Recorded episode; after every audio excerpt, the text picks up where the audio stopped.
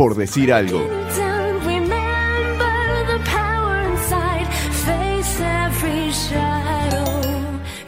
Me gusta mucho esto, se lo digo a Sebastián mirándolo Sí. los ojos. Qué lindo, qué lindo cómo meten ese sonido de notificaciones que en el medio de la canción.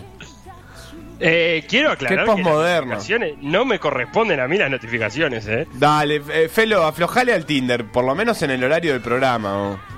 Eh, te juro que te juro que yo no tengo Ah, nada aprendido que me notifique basta. en la computadora. Basta, basta, basta. De verdad, es un misterio, ¿eh? pero, pero no tengo nada. Escuchábamos, como bien decía Sebastián, que en realidad no lo decía, pero es una lindo, linda manera de enganchar.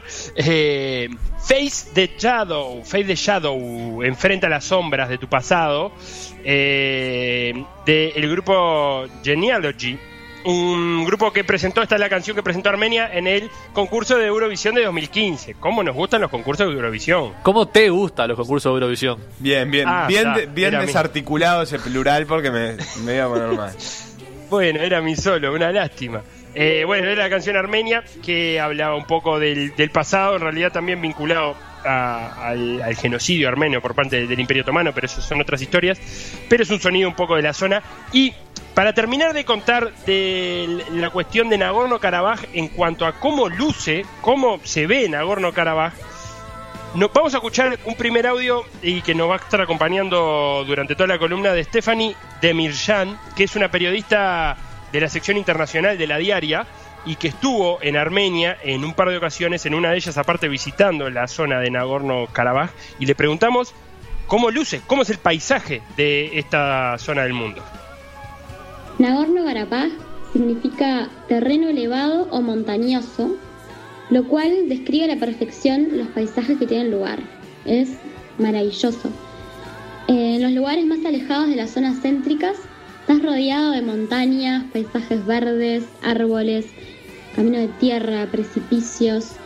De hecho, el camino para llegar desde Armenia a Nagorno-Karabaj está fulero. Eh, vas viajando como entre abismos. Es impresionante. Eh, después, el paisaje urbano lo dominan las clásicas construcciones soviéticas, en los colores grises, beige, rosas. También hay muchas iglesias armenias. Y cada dos por tres, resabios de la guerra de, de principios de los 90. Pero esto está presente sobre todo en la memoria colectiva de la gente, cuando hablas con ellos, que son muy hospitalarios, por más humildes que sean.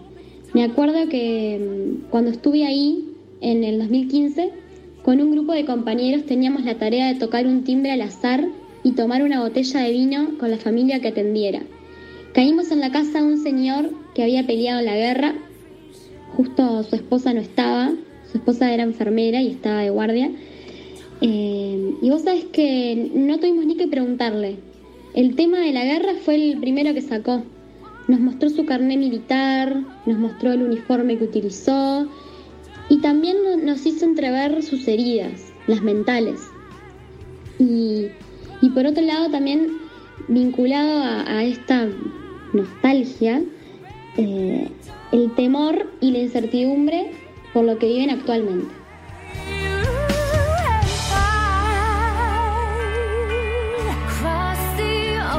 Bueno, Felo, más que interesante el testimonio de Stephanie. Sí, y porque al norte del Cáucaso, vamos a hablar de países actuales, tenemos, al norte está el Cáucaso ruso, que es la frontera con, con Georgia, donde encontramos entre otras cosas Chechenia, que eh, actualmente es parte de Rusia, pero que quieren ser independiente, independientes, y también encontramos, capaz que a alguno le sueña, le suena Osetia del Sur y Abjasia, que deberían ser parte de Georgia, pero que de facto son independientes. Y al sur del Cáucaso ruso tenemos los que ya nombramos, Armenia, que también le agregamos la parte religiosa, son ortodoxos armenios, y Azerbaiyán, sunitas chiíes. Así Ajá. que todo ese entrevero de pueblos y cuestiones independentistas tenemos, y que todos territorios soviéticos que fueron parte de la Unión Soviética y el conflicto del día del que vamos a hablar, de Nagorno-Karabaj, empieza en- en- por aquellos años en que la URSS se cae, aunque, como todo, tiene sus raíces un po- poco más atrás. Breve raconto, Armenia era parte del Imperio Otomano, los turcos, ¿no? Desde el siglo XVI, y Azerbaiyán parte del Imperio Persa. Pero Ah. en los primeros años del siglo XIX, el imperio ruso gana primero una guerra contra los persas y luego otra guerra contra los otomanos y Azerbaiyán y la mitad de Armenia pasan a ser rusas. ¿Bien? Bien. En los primeros años del siglo del 1900, del siglo XX, los rusos, ya un poco en decadencia, el imperio ruso, empieza a sufrir para mantener el orden en las provincias fronterizas y además armenios y azeríes se empiezan a enfrentar bastante seguido. Y en 1918, luego de la Primera Guerra Mundial y con la caída definitiva del imperio ruso, Georgia, Armenia y Azerbaiyán formaron un único país. Llegaron a ser juntos un solo país que se llamaba la República Democrática de Transcaucasia. Mira. Duró tres meses. Eh, ¿Por todo el mundo podía, podía prever, porque no se llevan bien los pueblos de ahí. Claro. Y, y un país, ahora lo vamos a ver, es casi que inviable un país que vivan en el- bajo el mismo, en, bajo la- el mismo sí, mandato, en las mismas fronteras, armenios y azeríes. Pero luego de esto vinieron los soviéticos y Stalin, Stalin, el padre de varios conflictos, también Stalin es el padre del conflicto de, Crimea en Ucrania, decretó que Nagorno-Karabaj, que era un territorio eh, de mayoría armenia, de población armenia, quedara incluida dentro de la República Soviética de Azerbaiyán. Y no me digas, a los que le dijeron que no, los deportó a Siberia. No, no creo que le, le haya ido muy bien a los que, a los que se querían, eh, no querían ser parte de Azerbaiyán, pero posiblemente Stalin haya hecho eso, un, un crucero por Siberia. Pero también, como se podía esperar, cuando cayó la URSS, eh, estamos hablando ya mucho más acá en el tiempo, eh, la situación explotó. Ya en 1988, unos años antes de que caiga la URSS definitivamente, la población armenia de Nagorno-Karabaj votó para unirse a la República Armenia. Mientras, obviamente, los azeríes de la zona se negaban a ser parte de Armenia.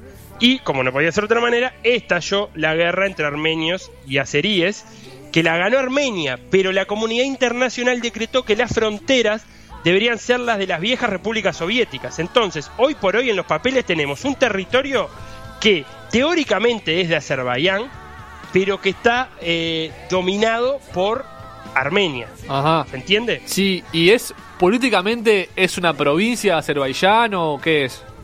Bueno, ahí hay un gran problema porque se autoproclaman un país, pero que no lo reconoce nadie en el mundo como país independiente. Está, ¿y qué son? Eh, bueno, Son en los re- reitero la, la- la respuesta diplomática. En los papeles, Sí. una provincia de Azerbaiyán. Ahí va. En el día a día, una provincia más de Armenia con un montón de problemas. Bien, y en su cabeza son un país. Y en su país, pre- y en su cabeza pretenden ser un país, aunque eh, en realidad, en el fondo, pretenden ser parte de Armenia también, porque ya no quedan casi población azerí en Nagorno-Karabaj. Bien. Y está en el mapa está pegado a la está en Azerbaiyán, pegado a la frontera con Armenia, supongo. Correcto, Bien, bien, bien. correcto, Queda- correcto. queda Y en la guerra, sí.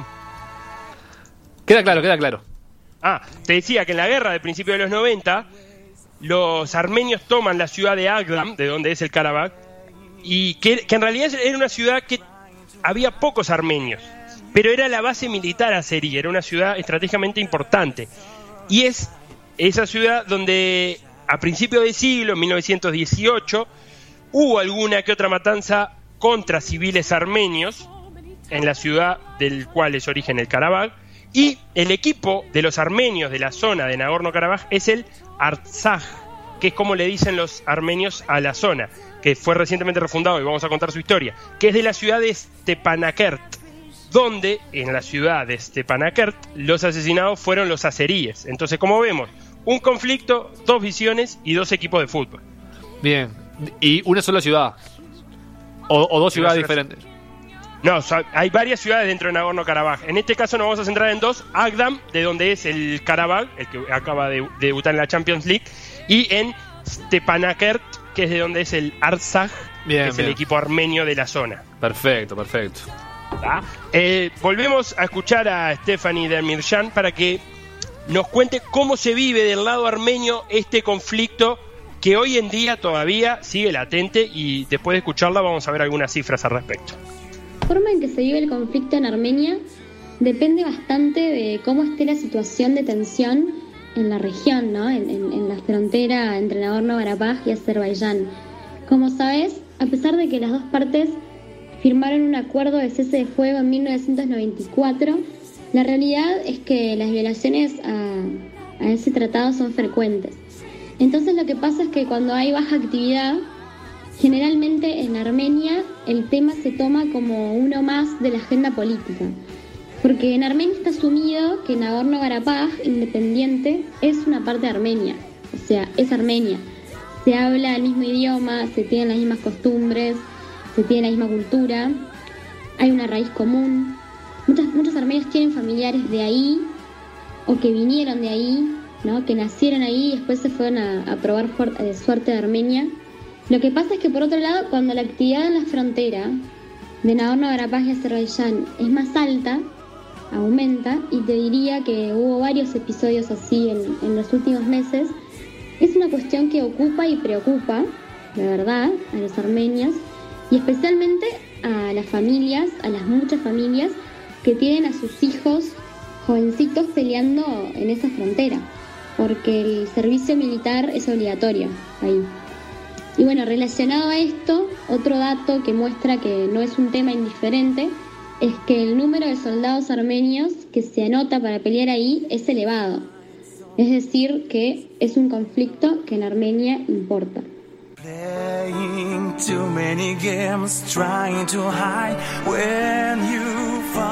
Tremenda la, lo que contaba Stephanie de la militarización que tienen. Sí, y fíjate que es un conflicto que ha venido escalando. En 2014, eh, las víctimas combatientes de ambos bandos habían sido 70. En 2015, 100 y el año pasado, 180. Opa. Así que eh, es un conflicto que por más que esté estancado y que no tenga solución, se, se sigue combatiendo y mucho en la zona. Y volviendo al fútbol, luego de la, de la guerra, el, el Karabakh se convirtió en un club exiliado, imposibilitado obviamente de jugar en Agdam. Pará, Felo. Primero porque estaba- Luego de la guerra, ¿cuándo es? Exactamente. Luego de la guerra, en, en- estamos hablando de la década del 90, 1994 es que termina la guerra Bien. de, de Armenia y Azerbaiyán. Y mm, en 1993, todavía con la guerra activa, el Karabakh sale campeón de la Liga de Azerbaiyán, Mirá. eh, con entrenador nuevo, porque el que tenía en ese momento había fallecido en, un- en su auto a causa de una mina de, terrestre. Ah, no de una mujer. No, de una mina que explotó. Y el Karabakh volvió a ganar la liga azerí en 1997 y en 2001 coqueteó con la bancarrota, pero apareció Azersun, que es un holding alimentario dominado por la familia Gozal y que eh, el hijo de, de papá Gozal es el presidente del Karabakh, Tahir Gozal, y que se lo vincula con el presidente de Azerbaiyán, Ilham Aliyev. Bien, o sea, hay plata y hay poder, las dos cosas. Hay plata y hay poder atrás del Karabakh, exactamente. Y en Azerbaiyán, aparte, juegan mejor al fútbol que a la democracia. Porque papá Aliyev era uno de los capos de la KGB en Azerbaiyán. Y un golpe de Estado en 1993 lo puso de presidente, un pseudo golpe de Estado, en realidad, algo bastante orquestado. Y le dejó el país a su hijo en 2003, al actual presidente Ilham Aliyev. O sea que pasó de padre a hijo la presidencia. Y mm, si quedaba alguna duda del uso del fútbol como campaña de imagen del gobierno de Azerbaiyán, luego de la clasificación a la fase de grupos de la Champions, el ministro del Exterior azerí, Hikmet Hajiyev, eh, declaró, atento, Karabakh no solo representa a Azerbaiyán, también representa la esperanza de un millón de desplazados y refugiados lejos de su casa. Armenia debería entender finalmente que el Karabakh es algo más que el fútbol para la gente de Azerbaiyán. Es parte de nuestra inquebrantable determinación. ¡Pumba! Todo. O sea, el, el- el equipo de fútbol como imagen de la visión del conflicto que tienen eh, los azeríes. Y si cruzamos la orilla, en Armenia, eh, la orilla no porque no hay ningún lago. Ah, me parecía. frontera. Estaba bravo cruzar una orilla seca. En Armenia entendieron que es algo más que fútbol esto que se está jugando. Y al igual que el Karabakh, el Artsakh, que es como ya dijimos, los armenios denominan a la zona de Nagorno-Karabaj, que es un equipo que fue fundado en los años 50, al igual que el Karabakh, pero que, a diferencia del club azerí, cuando se terminó la guerra en 1994, no pudo jugar más. Porque la UEFA y la FIFA establecen, como decíamos antes, este lío entre la teoría y, y lo que pasa en el día a día. La UEFA y la FIFA establecen que los equipos de Nagorno-Karabaj deben jugar y pueden jugar la Liga de Azerbaiyán. Porque en los papeles es un territorio de Azerbaiyán. Claro. Y entonces no era buena idea un equipo armenio jugando en la Liga de Azerbaiyán. Ajá. Eh, entonces, ¿qué pasó?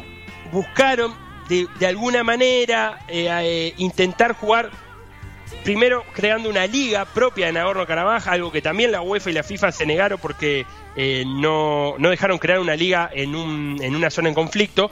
Luego quisieron trasladar el equipo a Erevan, pero ahí protestaron los de Azerbaiyán porque dijeron, si este equipo es de Nagorno-Karabaj, que es territorio nuestro, y quiere jugar en Armenia, precisaría el permiso nuestro para jugar en la liga de otro país. Claro. Eh, y tampoco funcionó. Y acá voy a hacer un alto y volvemos a escuchar a Stephanie Demirjan para que nos cuente cómo viven en Armenia el fútbol y si son un país futbolero. Los armenios son futboleros. Te diría que sí. Una peculiaridad, tal vez, es que la liga local no tiene muchos seguidores, en realidad, pero sí siguen mucho los armenios y con fervor los partidos de la selección armenia. Calculo que tiene que ver con los patriotas que son los armenios, un pueblo que sobrevivió a un genocidio, en parte aferrándose mucho a, a esa identidad. Pero el fútbol no es el deporte principal, eso es verdad. Como sí lo es, por ejemplo, el ajedrez o el levantamiento de pesas o incluso la lucha. Bueno, clarita de vuelta, Stephanie, ¿eh? Nada de Sí. clubes poca cosa, pero selección sí. Selección mucha, incluso las, do- las únicas dos medallas de oro que tiene Armenia en la historia de los Juegos Olímpicos son en lucha. Mirá. Eh, y que tiene también tres medallas de plata y tres medallas de bronce. O sea, ocho de las 14 medallas que tiene Armenia en su historia son en lucha. Ah, y que mm, eh, busqué en el historial a ver si Armenia alguna vez se había enfrentado a Azerbaiyán a nivel de selecciones y no. Eh, no recuerdo que sea un partido que esté vetado por la UEFA para que queden en un mismo grupo, pero me imagino que en el caso de que sus- de, de- de que pueda haber la chance de que jueguen entre ellos, ¿Juegan en confederaciones distintas? No, son los dos en, son los dos de UEFA, Los dos de UEFA. correcto. Bien. y lo que, Por nos eso el quedó- Karabaj está. Sí, lo, lo que no me quedó del todo claro es el equipo Artaj. Ar- sí, Ar- Artaj. Eso. Artaj. Sí. ¿Dónde juega? Porque dijiste dó- dónde no jugaba. ¿Dónde no jugaba? Bueno, ese equipo eh, desapareció Ah, porque no tuvo dónde jugar. Pero este año debuta en la segunda división de Armenia el Fútbol Club Artsaj, que no tiene nada que ver con el equipo Artsaj que veníamos hablando, porque fue fundado por un empresario que es originario de Karabakh, pero que tiene su sede en Erevan, en, en la capital armenia, pero que sí trabaja con el cómo ha sobrevivido el equipo eh, de, de Nagorno-Karabaj, el Artsaj original de Stepanakert, como una academia de fútbol. Y con esa academia de fútbol trabaja el equipo nuevo que se llama Artsaj, pero que juega en la capital armenia, y que este año arrancó bárbaro, con cinco partidos jugados. El equipo nuevo tiene cuatro victorias y una derrota, o sea que es un equipo que no ha perdido en toda su historia. Ahí Su va. historia desde- eh, y lidera la B de Armenia y que cuentan, eh, Tony Padilla entre ellos, un periodista español que eh, habla al respecto de este tema en una excelente web que es Marcador Internacional, que surge este nuevo Artsaj como respuesta al Karabakh azerí y que pretende incluso llegar a Europa como el Karabakh para de alguna otra, de alguna manera mostrar la visión armenia de este conflicto de Nagorno-Karabaj que eh, y para cerrar un, datito para que vean que a veces los conflictos inciden en el fútbol eh, en el- la UEFA Europa League no recuerdo si hace dos o tres años el Borussia Dortmund debía enfrentar al Karabakh en Bakú al Karabakh o al Inter de Bakú no creo que era el Karabakh y eh, dentro del Borussia Dortmund, el 10 del Borussia Dortmund era Mkhitaryan, el que ahora está jugando en el Manchester United. claro. Pero, por disposición, cualquier persona que haya pasado por Nagorno-Karabaj no puede entrar a Azerbaiyán. Que haya pasado y por. ¿Cómo? Que haya pasado por. que haya pasado por. Y Mkhitaryan había estado en la zona siendo invitado por un ONG, haciendo al- algunos, algunas cuestiones de caridad, Y por las dudas, para evitar cualquier problema, el Borussia Dortmund decidió no incluirlo en la lista que jugaba para viajar a Bakú y de hecho no jugó eh, Mkhitaryan en, en Bakú. Igual ganó el Eh, Borussia 1 a 0 ese partido. Tengo el dato acá. Sí, y terminó y terminó avanzando de la fase esa. Cómodamente. Eh, así- cómodamente. Así que eh, ese es el, el conflicto que atraviesa el fútbol y como otra otra dato anecdótico que encontré estudiando para esto, el estadio donde juega la selección de, de Azerbaiyán Sí. eh, se llama Tofig Ramov, que fue un juez. El estadio donde juega No, la selección de Azerbaiyán lleva el nombre de un juez. Un juez de fútbol. Estadio Jorge de Larrionda. Estadio Jorge Larrionda. Eh, no me parece mal, ¿eh? el- no, eh, obviamente era, era en época de la Unión Soviética, ¿no? Pero fue el juez. Aparte, mirá qué juez, y te voy a contar esta, eh, la anécdota. El partido que lo catapultó a la fama fue el juez. Pista, pista, el pista, mu- pista, pista, pista, pista. pista. Eh, la Rionda, dijo ahora Facundo. Un, un juez que cuando. la- ¿Fue la Rionda el que se equivocó con el gol en el Mundial? Sí. Ah, ya me dijiste Fue el todo. juez del gol En fantasma de Inglaterra fue, 60. Fue Espinosa el que se equivocó, ¿no? 66. Fue Espinosa. Exactamente. Estamos hablando del Claro. gol fantasma del 66. Ay, muchacho. Ay, y lo pusieron Ese el nombre. Era línea. Pero no, no entendieron nada, está bien, no les importa. Aparte, ni siquiera era juez central, era línea. No, Era el, el encargado de cobrar ese gol. increíble, increíble, increíble. O sea- era un, o ese- o sea, estaba empatado a, do- eh, a dos goles, ¿no? En el minuto 11 de la prórroga. El delantero eh, Geoff Hart eh, le pegó al arco desde fuera del área y pega en el travesaño y no entra la pelota y le dio el gol. Pah. Bueno, Felo, Mira vos, bueno, pi- eh, pintoresco, pintoresca lección de nombre, sí. ¿no? Y permitidme, Felo, preguntar al hombre de bien. ¿En Nagorno-Karabaj es del Karabaj, azerí o del Arcaj armenio? Bueno, eh, del arcaje este refundado no me simpatizó, pero yo ilustraría la postura del hombre de bien con dos frases que, que se dijeron en esta columna. La primera fue, ahí hay plata y hay poder. Eh, y la segunda fue, juegan mejor al fútbol que a la democracia. Así que con eso, con esas dos frases, eh, resumo mi- mi pensamiento acerca de. Bueno, de este, de este equipo que simpático no tiene mucho. Eh, no, no termino de. Ah, no termino de entender el, el- el tema de, de la. Esta, esta disputa no se va a solucionar nunca, ¿verdad, Felipe? No, porque estamos tan estancados que Armenia quiere hacer un referéndum y Azerbaiyán dice, está, lo hacemos, pero cuando ustedes saquen las tropas. Y Armenia dice, nosotros no vamos a sacar las tropas hasta que no hagamos referéndum. Bueno. Y así al infinitum. Exactamente, exactamente. Em, no sé si lo dijiste en algún momento de la columna que yo no haya prestado atención. ¿Tenés la proporción de, de población? ¿La De, proporción de eh, población o la población directamente? La, la proporción, digamos, eh, de origen armenio y, y azerí. Ah, bien. Eh, no, Nagorno-Karabaj tiene 150.000 habitantes. Y en la actualidad, a ver si rápidamente tengo... No, no, no te No, quería poner no, no, con- en el compromiso, simplemente porque me, me parecía que en algún momento lo podías haber mencionado. Te puedo porque a la hora de ir a un referéndum seguramente este, influirá esa proporción. O sea, No, lo pero, que quieren eh, hacer- históricamente es una zona armenia y habitada por Armenia y de mayoría armenia. Eso está claro. Está. Te puedo hacer Entonces, ¿por qué futurología. los armenios no sacan el ejército? Porque no tienen fe de que se vaya a hacer el, el referéndum. Porque digo, lo ganan, el, re- lo ganamos el referéndum. Vamos a decirlo Sí, cosas pero como si sacan las tropas los armenios, Andás, acá van a venir las tropas de Azerbaiyán. A buscar las urnas. Sí. Y aparte, y acá para, para todo para englobar cómo los conflictos son cada uno diferentes. ¿Se acuerdan que hace dos semanas hablamos que Irán e Israel eran enemigos adentro y fuera de la cancha? Sí. Bueno, ambos son aliados de Azerbaiyán en este conflicto. O sea. Azerbaiyán es aliado de Irán y de Israel. O sea, son enemigos entre sí, pero tienen amigos en común. Claro, e, e Irán porque Azerbaiyán es otro país chiita, al igual que Irán, e, e Israel porque históricamente ha tenido malas relaciones con los armenios. Eh, te- eh, tenés más enemigos que Armenia. Es una frase que. que, que- que es una usar. frase que, que anda en la vuelta. Vos, no los dejan en ¿Te paz. puedo hacer un poquito de futurología sobre la zona? Para mí, Sí. el conflicto se va a solucionar cuando venga un Lord Ponson bimoderno, dibuje en el mapita las fronteras y diga, bueno, ahora esto es un país. Eso- Y reconozcan eh, el, el estado de Nagorno-Karabaj, que, bueno, hay mucha gente que ya dice que es así. Sí, el problema es que eh, para hacer eso tenés que meterte con Rusia y Rusia mantiene un equilibrio divino porque, le, por ejemplo, le vende armas a los dos lados. Perfecto. O sea, es, es un conflicto funcional.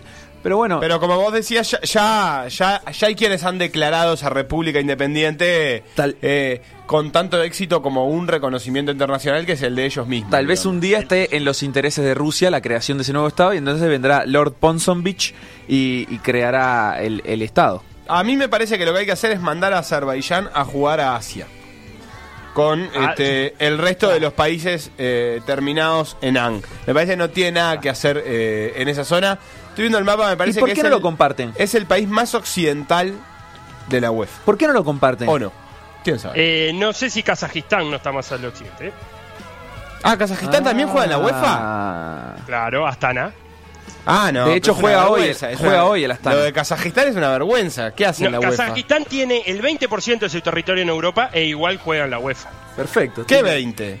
Y lo tiene. Este. El del mar, el del mar Caspio, porque eh, Europa termina al sur en, en el Cáucaso, pero hacia el este termina en, en los Urales. Lo de Kazajistán es una vergüenza. Se tiene que ir a jugar a, a cualquier otro lado menos a Europa. Pero Tur- Turquía también está en parte en Asia, ¿o no? La- Turquía, bueno, tiene el estrecho del Bósforo, en que está la, la, eh, la península Anatolia en Asia y el resto en Europa. Por eso, o sea. ¿En qué quedó aquel mágico invento que me enseñaron en la escuela llamado Eurasia? Eurasia, que sí, ¿Sigue porque vivo? Es una cuestión de, geogra- de geografía eso, ¿no? ¿Sigue vivo Eurasia o ya, ya caducó ese proyecto? No, yo creo que cada vez más estamos hablando de Europa y de Asia. De- de- de- de- podemos hacer un campeonato euroasiático. Lo que pasa que ahí lo que arruina a todos es Rusia. Porque te, te- Está en te- todos lados. te- Es muy largo, te mata es muy todo, largo. te mata todos los planes. Tendría que. Para no, mí, no, no estamos a tiempo de dividir Rusia, ¿no? no. ¿Sabes cuál es la solución? Que todo sea un continente, ya fue. Es todo lo mismo. Que todos los países vivamos juntos como hermanos, compartiendo el sol y la alegría. No entiendo por qué no lo comparten, vos. No- ¿Por qué no lo comparten? A mí, eh, en- a Nacho en la escuela le enseñaron que era Eurasia. A mí en la escuela me enseñaron que el que come y no convida tiene un sapo en la barriga. Y hay que compartir. Entonces, ¿por qué no comparten Nagorno-Karabaj? Bueno, vaya usted a sentarse a hablar entonces con, No entiendo. con las autoridades de Armenia. En general no lo me que pasa también es que detrás de eso después, hay, por ejemplo, hay que decidir, eh, el que se queda con el territorio va a definir, por ejemplo, planes educativos de primaria, donde se va a contar una historia no se determinada. con nada, vamos a compartirlo vos. Y ponemos una escuela, o sea, la escuela pública de Armenia y la escuela pública de Azerbaiyán tienen sede ahí y cada uno va a la escuela que quiere. Lo compartimos. Yo, y si no te, te tra- te la traslado a el, un pulmón. No, El lo pulmón de compartimos. Nagorno-Karabaj. El pulmón es como violencia, es como. No, ya está, es una batalla perdida. Aire, el vida, pulmón. respirar. Lo compartimos. Como Punta del Este, que lo ¿y de compartimos con es Argentina? Nagorno-Karabaj? Y es de Armenia, pero no es de Azerbaiyán, sí también. Ah, bueno. ¿Y qué- quién gobierna ahí? Los dos. Y bueno. No, aparte si uno va al mapa eh, exacto, te vas a dar cuenta de que, por ejemplo, la provincia de Najicheván, de Azerbaiyán, está... No tiene frontera con Azerbaiyán, tiene frontera con Irán y con Armenia, pero no con Azerbaiyán. Que sería otro, otro modo avión, capaz, ¿no? Hablar de ese territorio. No, sí, no, pero es para otra cosa. Pero para que vea cómo la, eh, eh, Stalin hizo lo que quiso con la frontera. En definitiva, no sé, para acá, para acá, para Ah, ese allá, para allá. pedazo es de Azerbaiyán. Ese pedazo de ¡Uy, qué frase esa! ¡Qué película! De Roberto Azerbaiyán. Claro. Increíble. Ah, no, pero entonces hay que darle Najicheván, hay que dárselo a Armenia también. Eh, bueno, vaya a sentarse a hablar, yo qué sé, con Stalin también. Y dígale por qué armó lo que armó ahí. Bueno, stalin.gmail.com Bueno, vamos a despedirnos cerrando con el dato de que Cara perdió 6 a 0 con el Chelsea de visitante en su debut. que, que- que le vaya muy Y mal. el 27 de septiembre debuta de local, digamos, en la Champions, en la fase de grupos, recibiendo a la Roma. Sí, Así pero que qué suerte, lindo, ¿eh? Usted suerte si en pila para la Roma. Claro, usted si vive en Bakú va, va a ver pasar a la Roma, al Chelsea y al Atlético de Madrid. Grupón. Grupón, la Sí, fallecida empresa. Tirando chivo. no existe más, no existe más. Felipe, muchas gracias por todo. Te despido yo porque grande, Nacho se está y hasta riendo. La semana que viene. Hasta la semana que viene, donde hablaremos de qué? De Luxemburgo, que nos quedó un poco para atrás, pero la histórica semana de Luxemburgo. Fantástico. Abrazo, Felo. Chau.